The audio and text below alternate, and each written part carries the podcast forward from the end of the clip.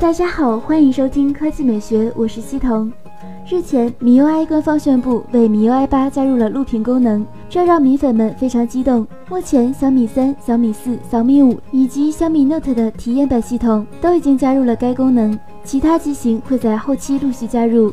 按照 MIUI 的说法，MIUI 自带的录屏软件无需 root，支持玩家解说，可根据需要自由组合分辨率、视频画质、帧数，同时支持悬浮播放、停止按钮，不会被录制到视频中。目前，MIUI 论坛中已经出现了录屏功能的体验视频。从视频中来看，用户可以自由选择分辨率大小、画质清晰度、帧数、显示屏幕触摸点、显示物理按键等等。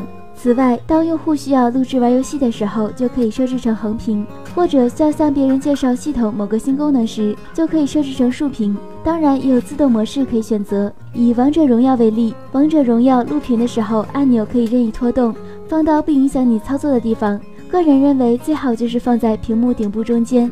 按钮录制过程中是透明状态，放在顶部中间位置不会影响操作和视觉上的体验。第二条新闻来看，中国移动。今天，中国移动宣布推出春节假期流量包。一月二十日到一月二十六日期间，用户可以在移动活动页面订购一 G 的春节假日流量套餐，资费为十元。但是需要注意的是，春节假日流量套餐的使用有效期为一月二十七日到二月二日。另外，一月二十七日到二月二日，移动每天限量十万份流量直充日包，原价十五块钱一 G，折扣价格为四块五毛钱。最后，移动还专门为春节推出了流量闪充包，原价九元，现价只要三元。但需要注意的是，流量闪充包自订购成功以后，流量四小时内有效。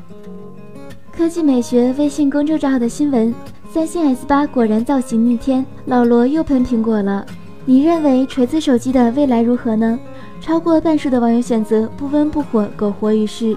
百分之二十选择多元化全面出击，占有一席之地。百分之十九选择摇摇欲坠，销量锐减；百分之五选择销量暴增，一跃成为国产手机厂商巨头之列。Fox 评论：只求黑科技，指纹放在背后，就等着被吐槽一辈子吧。迟迟迟评论：现在 SCI 值都不敢摔，天天供着，这个屏占比不得含在嘴里。江一阳评论：脑袋上这孔开的，白色得丑成什么样啊？小猴子评论：锤子的路任重而道远。想杀出一条血路，哪有那么容易？不过话说回来，S 八要是这个样子，翻身有望。那今天的语音就到这里，大家明天见。